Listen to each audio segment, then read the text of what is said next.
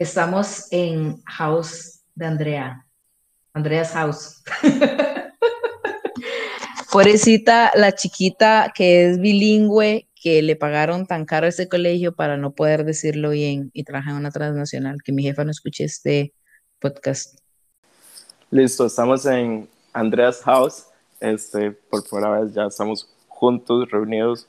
La verdad es que, como le comenté a Andrea, eh, el apartamento está bonito. Es un, es un aparta de, de persona adulta. Es, una, es un aparta, es un aparta pichudo. La verdad me gusta un montón.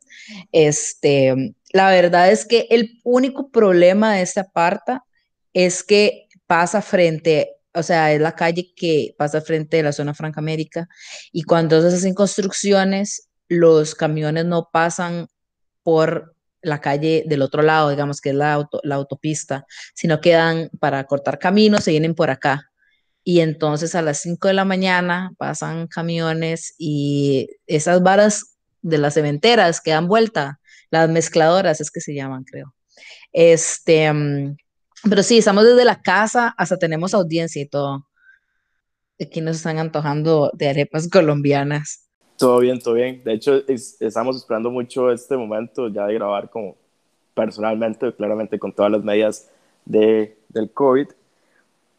Pero estamos ahorita para conversar un tema que se las trae, que es sobre infidelidades y demás. Eh, para mí es un tema muy entretenido, mucho para hablar paja. Este, y esas cosas tenemos, por dicha, comentarios en nuestras redes sociales de Adulting, cuales estuvieron activas estos últimos dos días, porque hicimos unas encuestas que las vamos a mencionar más adelante, pero eh, este temita se las trae. Eh, Andre, empezamos. Empecemos. Primero, tengo que hacer dos notas aclaratorias. La primera es que nosotros tenemos unos, tenemos unos bancos que suenan demasiado. Eh, y César en ese momento está efectivamente sentado en uno de ellos, así que si escuchan ese sonido ambiente, queremos hacerle shout out por arruinarnos nuestro audio. Muchas gracias, mi amor, te amo. Este, la segunda nota aclaratoria, este, efectivamente ese es un tema que se las trae, es un tema que mm, creo que es un tema interesante de tocar y de conversar, pero es sumamente personal. Eh, no voy a hacer como un trigger warning, como así súper heavy, pero sí quiero que sepan que pues lo que vamos a hablar es, y como siempre ha sido, nuestra opinión. Eh, y además de los posts que hicimos en nuestras redes sociales, claramente si ustedes tienen alguna opinión que sea diferente a la que nosotros digamos, a nuestros comentarios, no hay problema, no permitan o traten de que esto no sea algo que les invalide, o sea, no piensen que lo que estamos haciendo es invalidando lo que ustedes piensan eh, sobre este tema que vamos a tocar. Eh, bueno, entonces entremos en materia. El tema que traemos hoy para hablar es sobre la infidelidad. Este, creo que tenemos que dejar claro algunas cosas, ¿verdad? La primera es que la infidelidad es básicamente cuando una persona no respeta las reglas y límites que se pusieron en una relación. Este, y creo que aquí va como mi primera nota en pie, eh, de pie. Creo que que entender y es sumamente importante saber que los estos límites y estas reglas que se vayan a poner van a ser diferentes en cada cultura, en cada persona, en cada pareja y sobre todo en va a depender del tipo de relación que se tenga. Entonces, de, tenemos las relaciones monógamas, las no monógamas, las relaciones de poliamor, whatever it is, que ustedes tengan, el tipo de relación que ustedes se les dé la gana tener, este, van a aplicar reglas diferentes porque son tipos de relaciones diferentes y son personas diferentes. Incluso ustedes pueden tener un mismo tipo de relación dos veces seguidas y va probablemente a tener reglas y límites diferentes porque usted las está teniendo con dos personas diferentes. De hecho, una oyente nos hizo un, nos mandó un comentario este, a nuestros DMs del podcast eh, y em, era sobre una de las preguntas de los posts que más adelante pues vamos a ver por supuesto, pero em, la pregunta a la que ella me mandó el DM era si era una infidelidad coquetear con alguien más. y entonces la chica lo que nos manda es, eh, la chica de esta paz, que se llama, eh, dice, depende del tipo de relación que se tenga. Y yo creo que tiene toda la razón, o sea, dependiendo del tipo de relación que usted tenga, eh, vamos a poder escoger nuestros límites y reglas que tengamos. No es lo mismo, por ejemplo, mis papás están separados desde hace más de 15 años y ellos tienen una muy buena relación, pero claramente van a tener sus reglas y sus límites porque ahí tienen hijos de por medio, entonces tienen que tener cierto tipo de relación, pero también van a ser muy diferentes a veces las reglas y límites que tenían ellos con respecto a las que yo tengo con mi pareja. No sé qué pensás. Sí, claro, yo estoy totalmente de acuerdo. Creo que lo principal siempre, desde que ya tienes alguna intención con alguien, eh, sexo afectiva, etcétera, pues tienes que, en el, en el mejor de los casos y como debe ser, pero a veces nos cuesta tanto, no sé por qué, es marcar tus límites, lo que vos creas, primero que todo. Después, poner las reglas en juego, como vos estás diciendo, y después con eso, si todo sale todo bien, ya definís tu tipo de relación, si va a ser una relación monógama, si va a ser una poliamor, etcétera, etcétera. Pero sobre todo creo que lo esencial y la clave siempre es la comunicación, pero sobre todo saber qué es lo que vos querés con esa persona, porque al final de cuentas, si no tienes una comunicación clave, no, no, no se respetan los límites que tienen cada uno y lo que desean, pues al final, al final di, se va a ir para la picha, pues van a terminar, van a terminar bloqueándose en todas las redes sociales y después eh, haces todo tu proceso, tu amor propio de nuevo, te lleva unos dos, tres meses de lo que sea y ya después volvés a tener una relación tal vez no tan eh, formal, pero ya empiezas a relacionarte con las personas de otra manera más que amistad. Pero para mí, o sea, en toda, en toda relación humana, para mí la clave siempre es la comunicación. He fallado algunas veces con comunicación, no soy como el mejor coach en comunicación, pero a fin de cuentas, sí, todo es un aprendizaje. Entonces, ahí vos vas viendo como, ok, esto me ayuda, esto me sirve, esto me ayudó bastante, esta experiencia mala me ayudó a saber qué es lo que no quiero ahora. Entonces, para mí, el triángulo bueno, por decirlo de esa forma, es la comunicación, eh, los límites y sobre todo este, la transparencia. Qué buen punto que, que tocas ahí. Yo vieras que yo creo que exactamente la comunicación es fundamental. Cada quien va a saber cuáles son sus reglas, ¿verdad? Y cuáles van a ser sus límites que va a poner. Eh, como decíamos al inicio, son sumamente personales.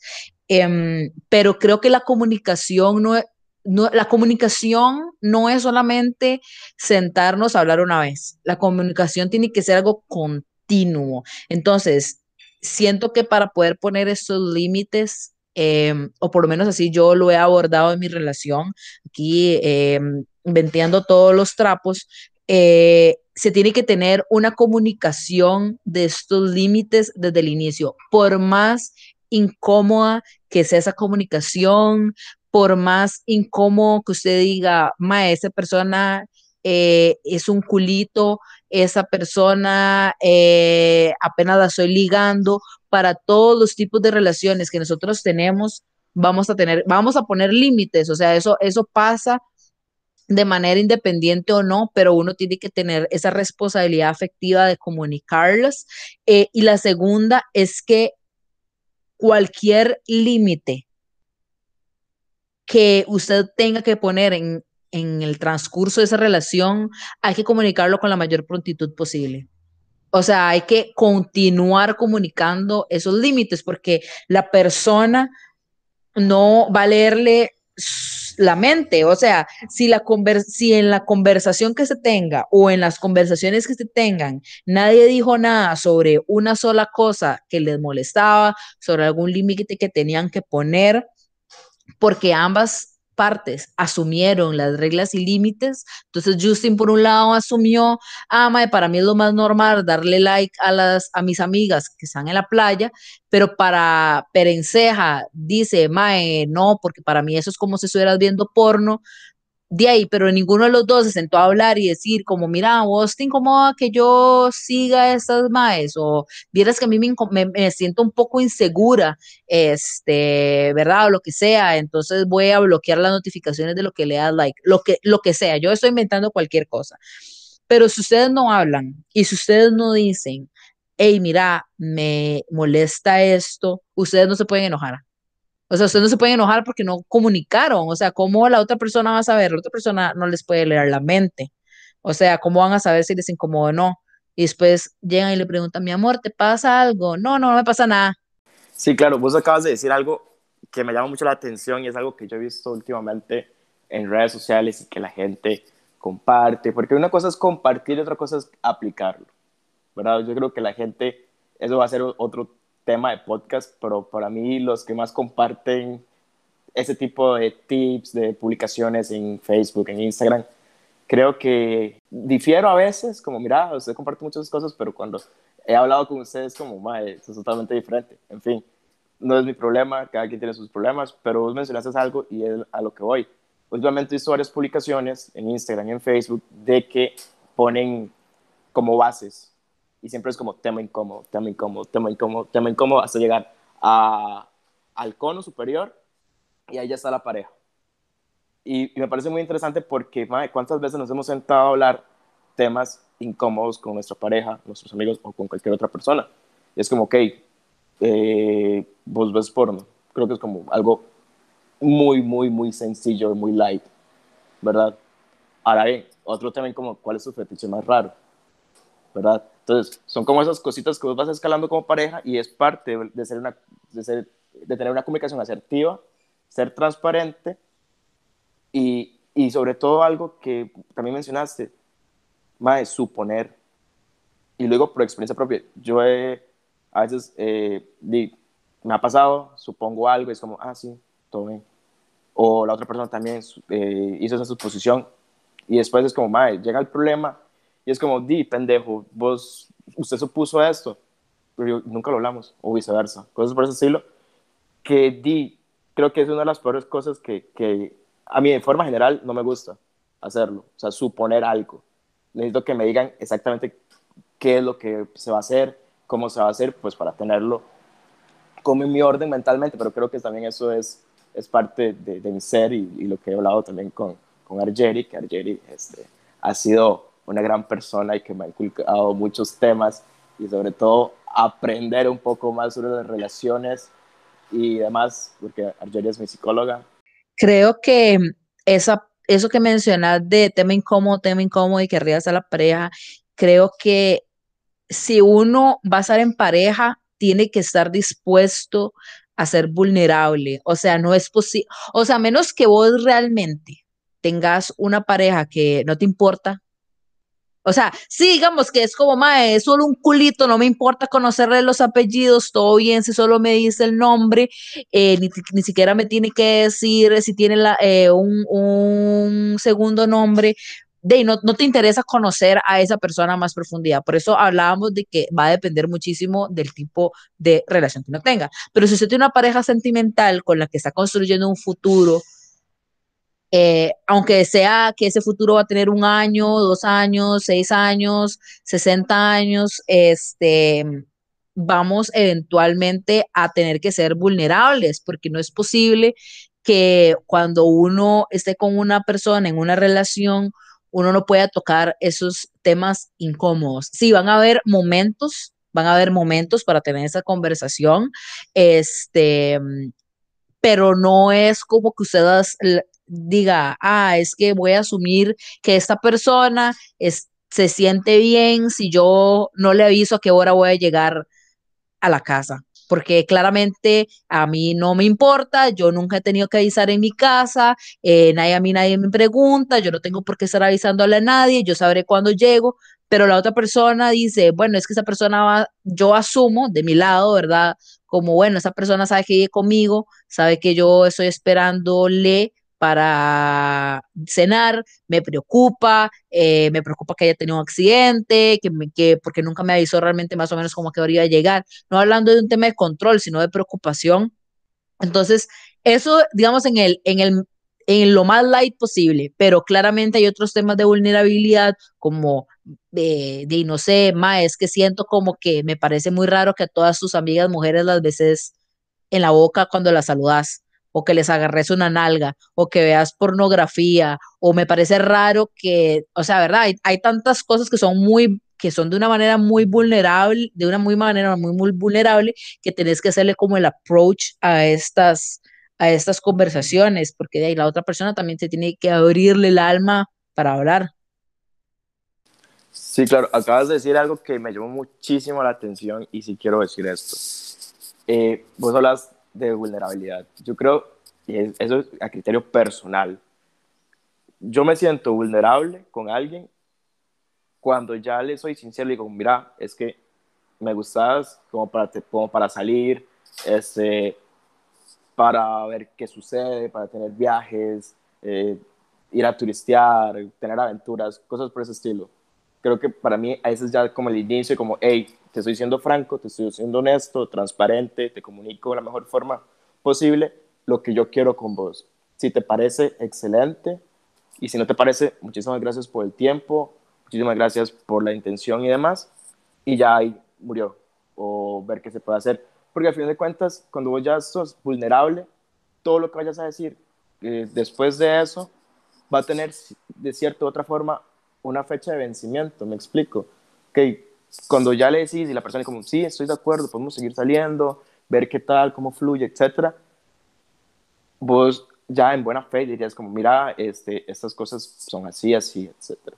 Ya estás marcando como tus límites, las reglas desde un inicio, que creo que es esencial si quieres tener una relación un poco más formal, que tenga un poco más de visión, etcétera, con esa persona.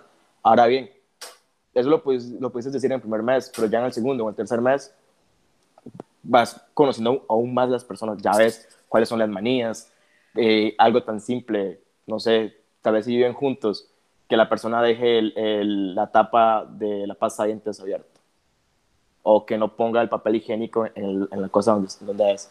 Me explico, son cosas muy pequeñas que vos vas descubriendo si es que vives con alguien o si estás hablando con esa persona, pues sabes como, mira, esa, esa persona me contesta tarde, pero me contesta tarde porque está trabajando, como todo mundo, tiene sus cosas propias, tiene, quiere dedicarse tiempo a ella, pero ella me lo dice, o él me lo dice. Entonces, como, mira, me parece muy bien, pero todo eso tiene fechas de, de vencimiento, así lo veo yo.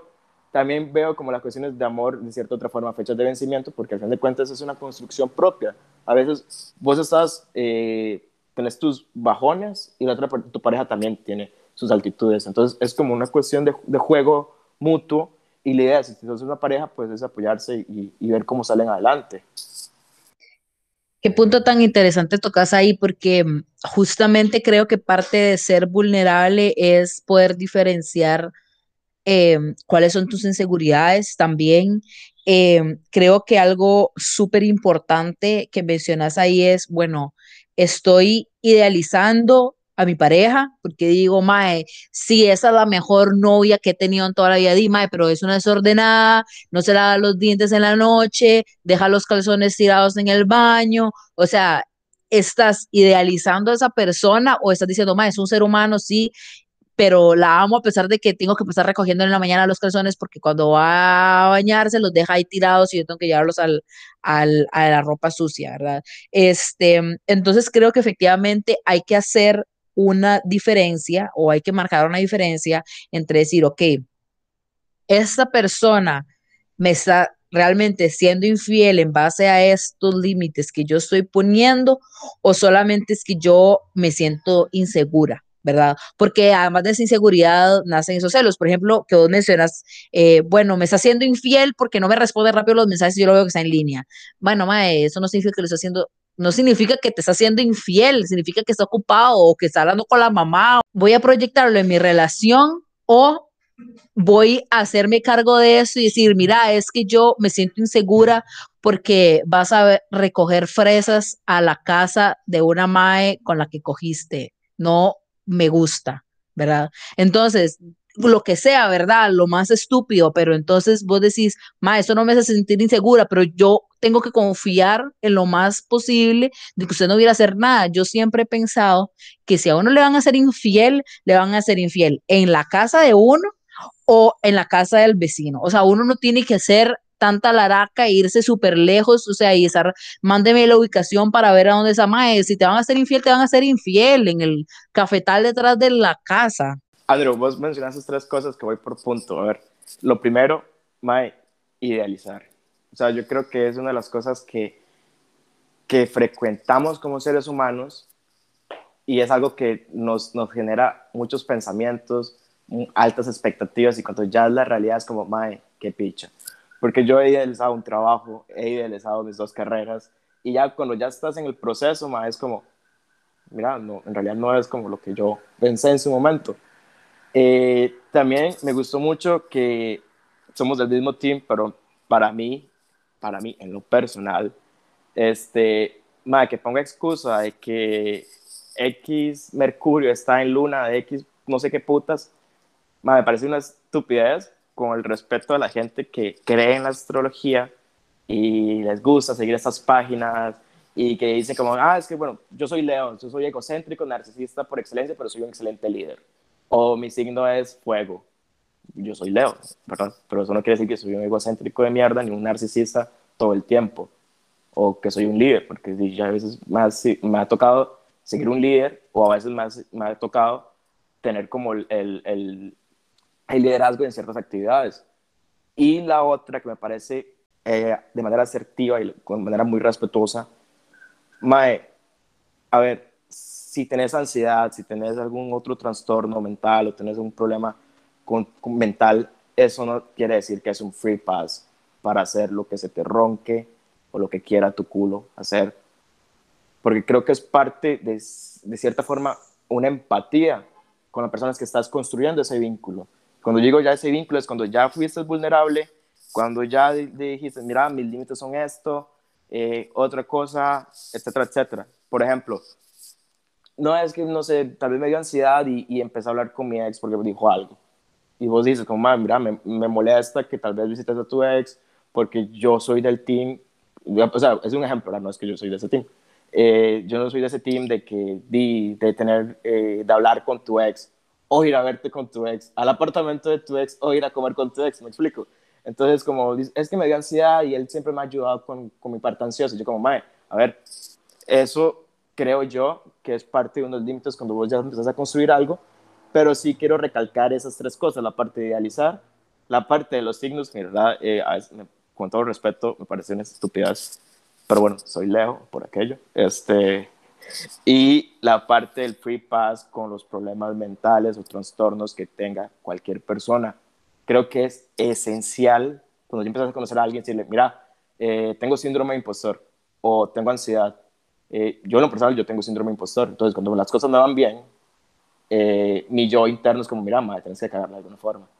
Pero obviamente, ya con, yendo a terapia, sabes cómo manejarlo, sabes cómo identificarlo y sobre todo sabes hacer tus límites y aún mejor los he sabido comunicar con las personas que han estado interesadas en tener este, una conversación o con, solamente con amigos, porque también no solamente con parejas, con mis padres, con mi hermano, con mis amigos cercanos, etc. Entonces, para mí eso es esencial y lo que tengas un problema mental o un trastorno no es un free pass para que se te ronque hacer lo que vos querás.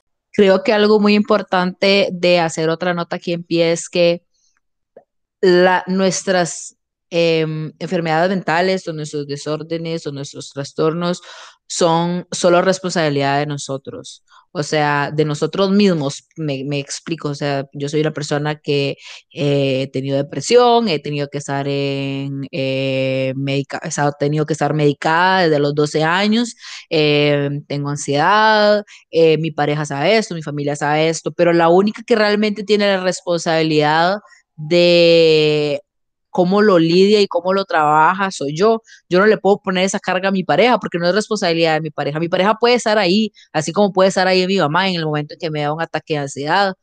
Por ejemplo, cuando a mí me dio COVID, a mí me dio un ataque de ansiedad porque yo me sentía sumamente mal porque pensé que había enfermado a todo el mundo en la oficina. ¿Y qué hizo mi novio? Agarró el teléfono, llamó a mi, a mi psicólogo y me lo puso al teléfono y ya, y me dio el espacio que yo necesitaba. Pero él no es psicólogo, él no tiene la responsabilidad de acudir a mí como un príncipe encantado con capa y espada a salvar a Andrea, porque es mi responsabilidad, él puede estar ahí para acompañarme y apoyarme, pero creo que es importante hacer esa nota de pie que nuestros problemas emocionales son nuestra responsabilidad. Nosotros tenemos que hacernos cargo de esas, de esas cosas. Este, pero sí, o sea, creo que es importantísimo eh, recalcar esto de, Mae, revísese a ver si lo que usted está diciendo, el límite que usted está poniendo es en base a una inseguridad. Si, si este límite que usted está poniendo está basado en una inseguridad y la otra persona le dice como, bueno, es que yo no veo nada malo en ver pornografía, este, di, váyase de ahí. Váyase de ahí, o sea, ¿para qué va a seguir usted? Usted primero que todo, chica o chico, que la otra persona no está aceptando su límite, ¿por qué usted tiene que esperar a, ay, va a cambiar? No, man, no va a cambiar. O sea, no va a cambiar. O sea, independientemente, esa persona probablemente está viendo pornografía de los 12 años. Que usted no le guste, vaya a buscarse a otra persona que no le guste ver pornografía tampoco, o que piense que ver pornografía es ser infiel. O sea, de ahí es, busque, agarre sus cositas, tome su dignidad y se va a buscar un mae o una mae que respete ese límite como usted o que ese límite sea tan importante para usted como para esa persona eh, también, ¿verdad? Entonces, creo que, que, que ese sería como mi comentario por esa parte, o sea, realmente dejemos de romantizar las varas, dejemos de idealizarlo, o sea, dejemos eso por allá tirado y sepamos que una relación real, las personas van a ser imperfectas. O sea, las personas van a ser imperfectas y van a cometer errores. El punto es qué tan dispuesto estás a que tus límites no se respeten, ¿verdad? O sea, la respuesta debería ser no estoy dispuesto, soy cero dispuesto, ¿verdad? Este, porque los límites son cosas que nos hacen, hacer sentir bien, porque nos dan seguridad de que nos están respetando como personas. Este, entonces, nosotros hicimos unas preguntas en nuestras redes sociales. Eh, sobre algunas cosas que tal vez son generalmente asociadas con la infidelidad. Eh, repetimos de nuevo, estas son cosas y opiniones personales, no se lo tomen en serio, no invalidan sus opiniones, solamente hicimos un sondeo eh, general en nuestras redes sociales, yo lo publiqué en las mías personales y en las de adulting, entonces tuvimos bastantes respuestas, eso puede tener un margen de error como de... Em, de dos a uno, porque hay personas que no saben leer lo que se les está preguntando y tampoco saben leer las respuestas que se les dan dando la opción.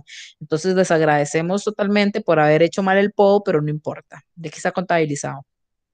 La primera pregunta, ¿está listo? Eh, cuatro personas dijeron que sí, es una infidelidad, y 60 personas dijeron que no. ¿Para usted es infidelidad o no? Para mí no es infidelidad.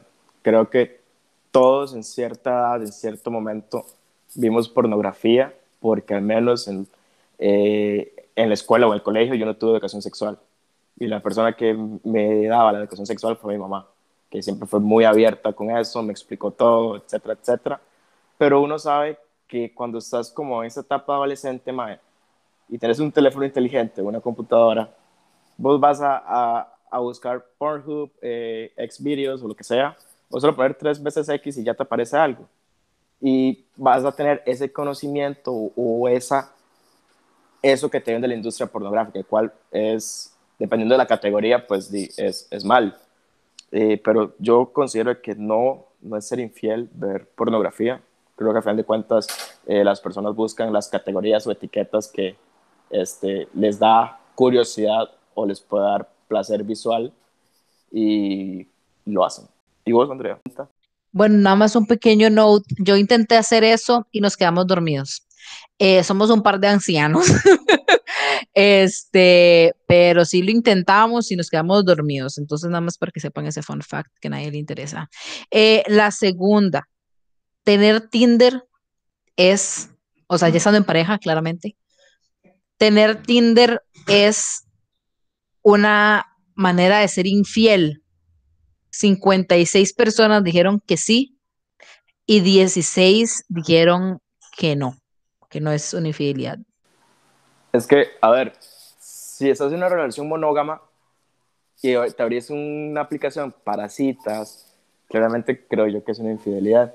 Pero si estás en una relación abierta y parte cuando se decidió que la relación iba a ser abierta, se comentaron los límites y se fue comunicativo de que, mira, sí, o sea, tenemos una relación abierta, pero nuestras fuertes de emociones y demás es, es grande contigo, pero la parte sexual, creo que ambos tenemos la libertad para, o sea, con todas las cuestiones de protección, etcétera, etcétera, etcétera, que tomar y descargarte Tinder y lo que sea.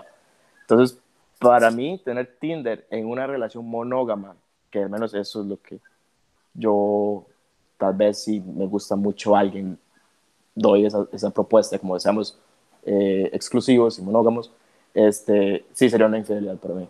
¿Y vos?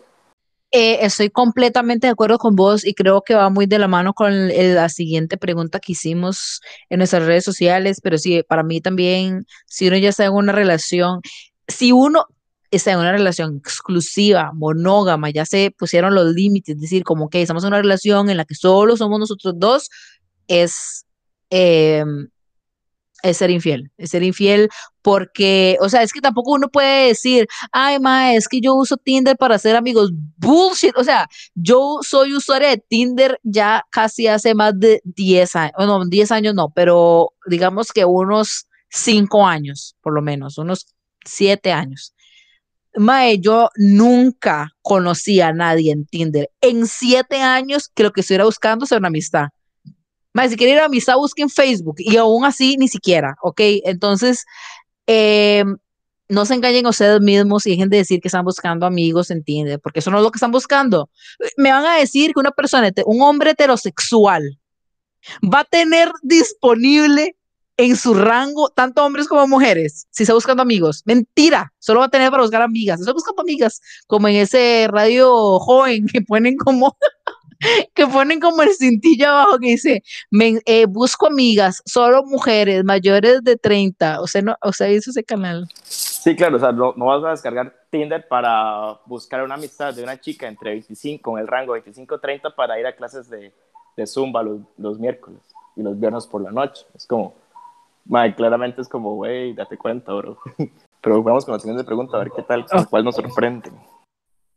Ok, la segunda pregunta, la tercera pregunta es, eh, coquetear con otras personas es una infidelidad. Eso me recuerda como a ese episodio de Friends en el que, bueno, no sé si a ustedes les gusta Friends, pero en el episodio de Friends, eh, Chandler se da cuenta que Mónica a cada rato coquetea con gente, pero para ella no significa nada, digamos, solamente es como, ¿verdad? Así como súper friendly en el sentido de que es algo que ella sabe que no va a pasar a más. Y entonces eh, ella le dice que ella tampoco tendría ningún problema si él lo hiciera, porque, o sea, sabe que no significa nada, que sabe que al final del día él siempre la va a escoger a ella, eh, no importa qué. Y creo que... Em, eso es súper saludable, pero claramente eso es una, una serie de televisión.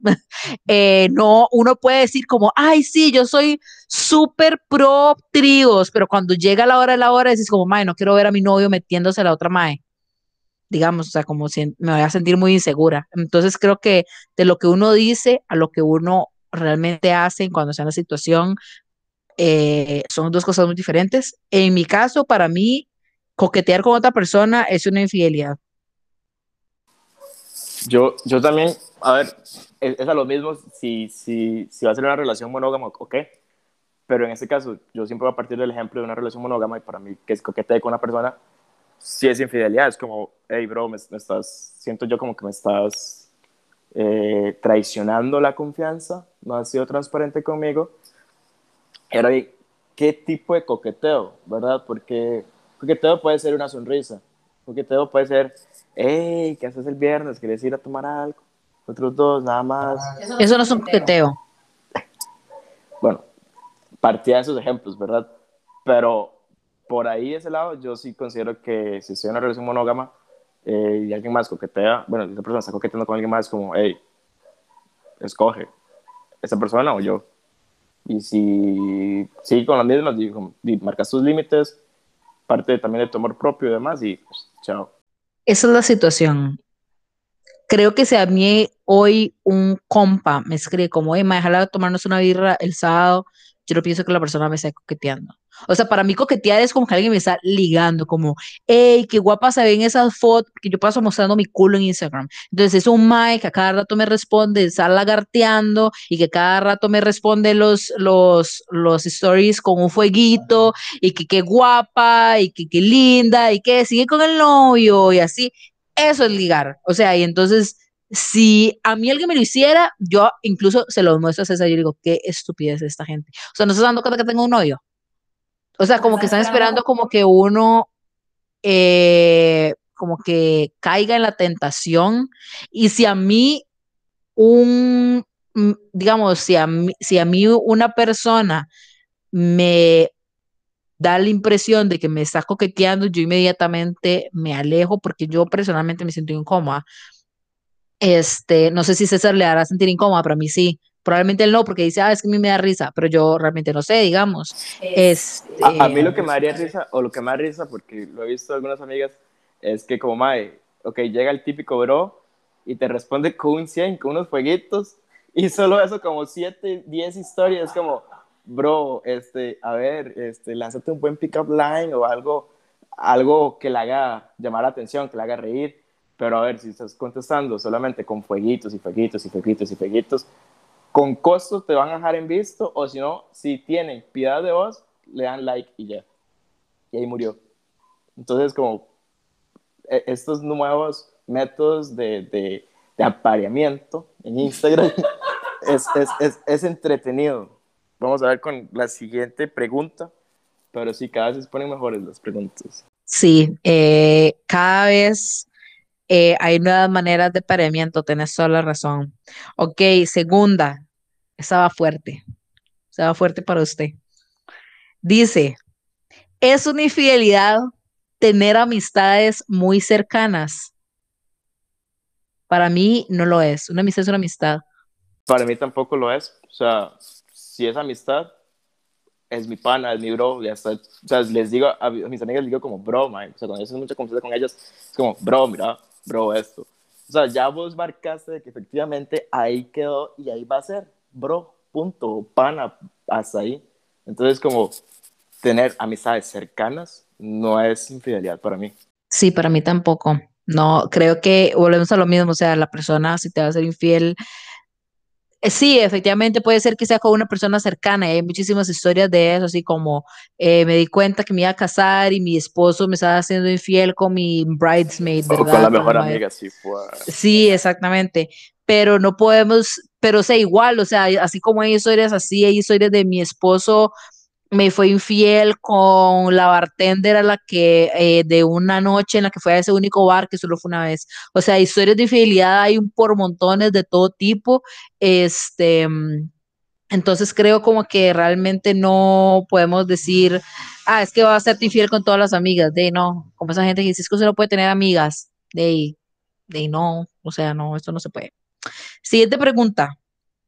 Eh, que a mí en realidad en esa siguiente pregunta me hizo falta como especificar qué significaba crush, pero si tener un crush es una infidelidad, vamos a partir del hecho de que crush es como que es un amor platónico, o sea, como, ma, tengo un crush en Ryan Reynolds, porque es un papacito. Ok, si partimos de amor platónico, pues yo humildemente no tengo crush. Este, porque ya es como más famoso, me explico.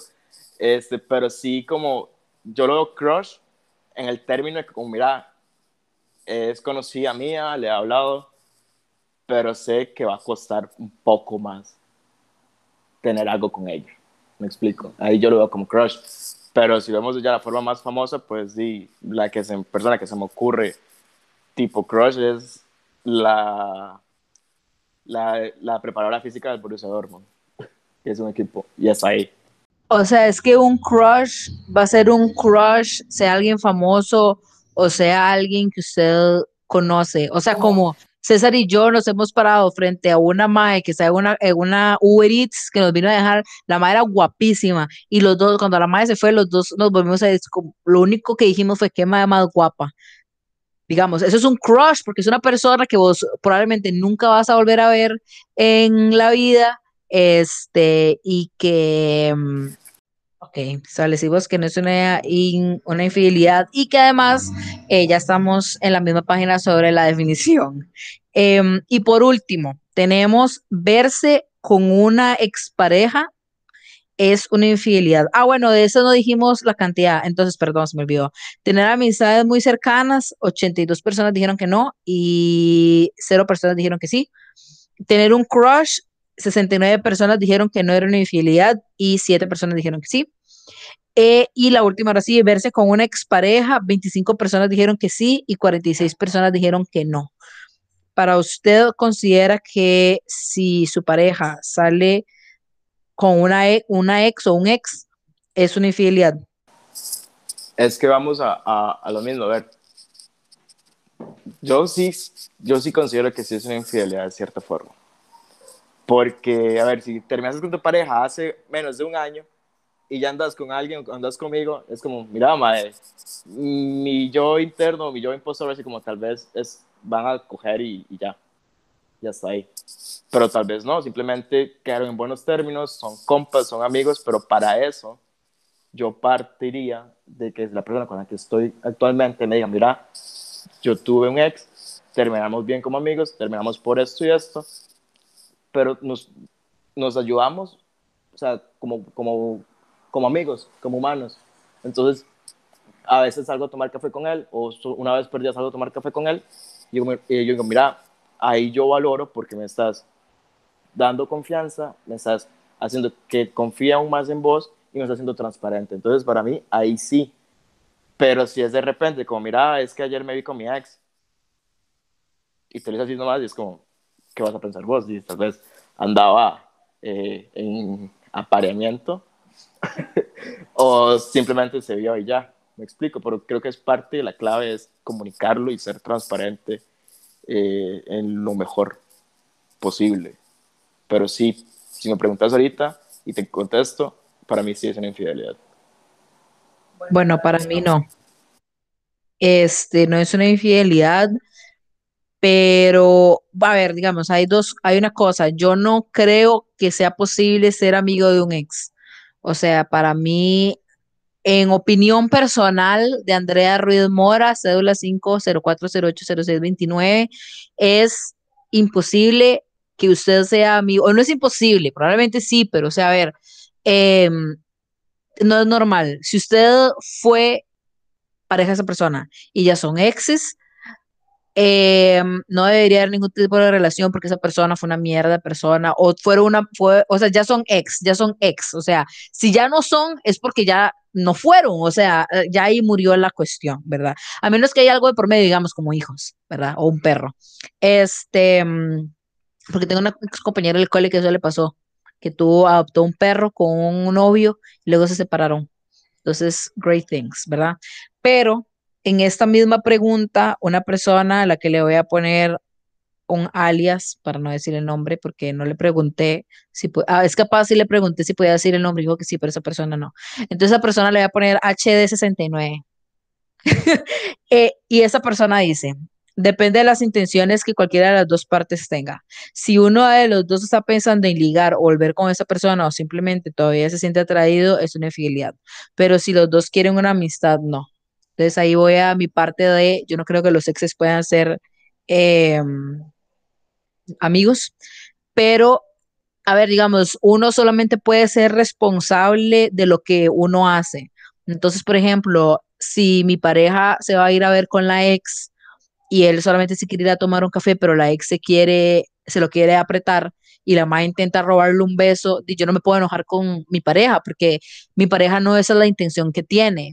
Mi pareja yo confío que lo que decir como, madre, vean, yo no quiero nada con usted, eh, yo vine a tomarme un café con usted porque lo que pensé era que usted quería hablar o algo, este, pero yo ya tengo una pareja y no quiero tener este tipo de relación con usted, no me interesa tener una relación con usted. Ahora, ahora, si esta persona va y se toman el café y terminan alquilando una habitación en el motel El Dorado, Mae, claramente y se acuestan, de claramente yo voy a culpar a la persona, a mi pareja, digamos, yo no decir como, ay, es que aquella es una víbora que se lo eh, llevó cuenteado y se la, no, ma, el otro mae también tomó la decisión de bajarse los pantalones, no sé, el otro mae también decidió, entonces yo no creo que verse con exparejas sea infidelidad, pero sí me pone muy, me pondría muy incómoda. Es que yo, yo lo veo de esta forma, eh, y es algo que aprendí también en parte de terapia las personas suelen, una, o sea, una vez terminado una relación sexoafectiva y demás por muchos meses o años, esa persona siempre va a mantener una idealización sobre esa persona. Y cuando digo esa idealización es que va a recordar los bonitos momentos. Por ejemplo, cuando fuimos por primera vez al cine o cuando cogimos por primera vez o cuando fuimos a la playa o hicimos un viaje por primera vez, etcétera, tenés esa parte idealizada. Entonces, cuando vos vas a salir, vos tal vez tenés esa, en tu mente, tenés esa idealización, ¿verdad? Y estás omitiendo, que creo yo que eso es lo que sucede cuando se dan segundas oportunidades.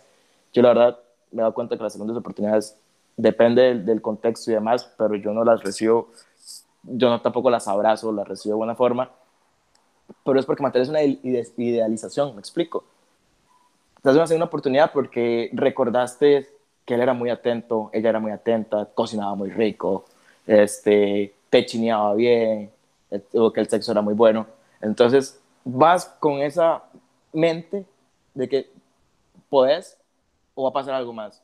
Entonces yo a veces yo difiero con, con eso y la verdad es que para mí sí creo que es una infidelidad porque uno parte tal vez de que esa persona tiene idealizada a esa persona como tal y siempre va a haber un sentimiento de por medio.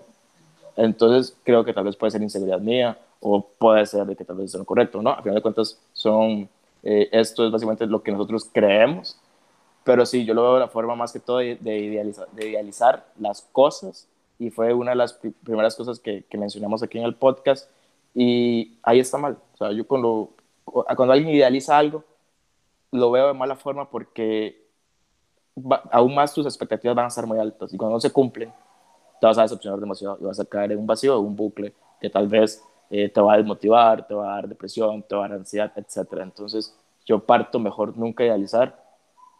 Siempre soy como muy realista, a veces hasta negativo y que yo espero mejor que me sorprendan las, las buenas noticias o los buenos acontecimientos. Pero con eso yo sí fiero y la verdad es que para mí sí es como un acto de infidelidad per se casual o verse a ir a tomar por algo o ir hasta el apartamento o a la casa del ex. Entonces como, bro, ahí no, ahí no te, ahí no te juego. Sí, no, y totalmente, y como decimos, totalmente válido, o sea, realmente, em, como para ir cerrando ya aquí este tema, eh, son totalmente válidas las expresiones que nosotros tengamos o nuestras ideas de lo que nosotros pensemos que sea infidelidad. Eh, tal vez Justin y yo tal vez difiramos en algunas cosas, tal vez estemos de acuerdo en el 99% de las cosas, estemos desacuerdo tal vez ustedes con nosotros en el 70%, digan eso más de que están hablando, están viviendo en el, en, ¿cómo se llama? En el pecado porque ya cogieron y no están casados, o sea, todas estas cosas van a marcar cuáles van a ser nuestros límites en nuestras relaciones. Em, creo que es un tema muy importante del que teníamos que hablar realmente ya lo habíamos planteado antes para hablarlo, pero lo empujamos un poco, un poco para realmente tenerlo muy bien preparado porque sabíamos que era un tema eh, un poco complicado de abordar y queríamos como abordarlo tal vez de la mejor manera. Creo que eso salió bastante bien, em, pero creo que, que sí, que definitivamente para hablar de nuestros límites y de las cosas que nos hacen sentir incómodos, siempre tenemos que tener una conversación continua, siempre abierta, como decía Justin, súper transparente em, y eh, siempre sintiendo, siendo, siempre siendo vulnerables, no tener miedo de decir, ay, va a pensar que soy un debilucho porque no me gusta que haga eso. O sea, realmente hay que embrace, hay que aceptar realmente esa vulnerabilidad y saber que al ser vulnerables nos vamos a acercar muchísimo más a nuestra pareja. Sí, claro, para finalizar, yo sí veo varios puntos de rescatar en este tema tan, tan interesante, un poco complicado también, porque hay muchas percepciones, eh, va acorde con nuestras culturas, nuestra crianza, etcétera, y lo que queremos en la vida. Eh, pero yo quiero rescatar algunas cosas. Primero que todo, eh, para mí es ese tridente de transparencia, comunicación y confianza es esencial en cualquier relación humana. Luego de esto, yo también caigo en la cuestión de idealizar.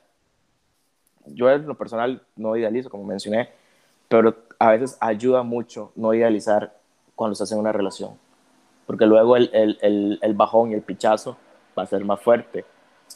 Luego, eh, sé que se habla mucho últimamente en redes sociales de amor propio y todo, por favor, más allá de compartirlo, en verdad, practíquenlo para que luego no vayan a tener una dependencia emocional y estén en esa relación tóxica, estén en esa relación de amistad que no es buena, etcétera, etcétera. Y también, para finalizar como comentario final, este, Maes, la verdad es que eh, para mí el ser vulnerable no me hace ser debilucho, como mencionó Andrea, creo que es un acto de amor, un acto de confianza y es un acto de básicamente ten confío en ti, cuídalo, porque he sido sumamente vulnerable y he estado abierto contigo. Eh, no la cagues, ¿verdad? Entonces, así lo veo yo. La parte vulnerable lo veo como un acto grande de amor y también ahora eh, quitar este romanticismo del amor o aguantar cosas. No, es que mi pareja es, es, es que lo haga. No, no, no, no, no, vayamos con eso. Eh, yo tengo, de cierta forma, que las nuevas generaciones van a tener lo que nosotros no tuvimos, esa parte de educación sexual, esa parte de conocimiento, eh, de ser un poco más empático, de tener nuestros límites claros, también de que ya desde temprana las personas están yendo a terapia, los que tienen el privilegio, que lo aprovechen, que confíen y demás. Y por último, creo que como todas las cosas, hay que hablar de los temas incómodos, va a haber muchos siempre, y también saber de que las cosas tienen fecha de vencimiento, pero es cuestión de nosotros mismos si queremos extender esa fecha de vencimiento, con constante comunicación, transparencia y confianza. Y eso sería mi parte. Andrea, te dejo que cierres. Bueno, este episodio duró como seis días y medio. Este, em, ese es el penúltimo episodio de esta temporada. Ya vamos a dirigirnos al último episodio. Em, estuvo muy, muy chiva realmente hablar de este tema, aunque está un poco largo este episodio. Espero que hayan llegado hasta acá, hasta el final. Eh, creo que nos divertimos bastante hablando de este tema. Em, yo por dicha nunca he tenido que pasar una situación de infidelidad o, de desconfianza en mi pareja hasta ahora eh, y espero que nunca tenga que hacerlo, pero mm, creo que eh, tenemos que a usar esa oportunidad para examinarnos un poco y volvernos a ver hacia adentro y decir, bueno, qué cosas son realmente una infidelidad para mí, que otra es yo estoy proyectando mi inseguridad eh, en mi relación. Entonces, eh, si llegaron hasta aquí, muchísimas gracias, mándenos una carita feliz si llegaron hasta acá. Em, y pues nada, nos vemos en el próximo episodio de la última temporada, eh, de esta última temporada de Adulting. Nos vemos el próximo viernes. Chao.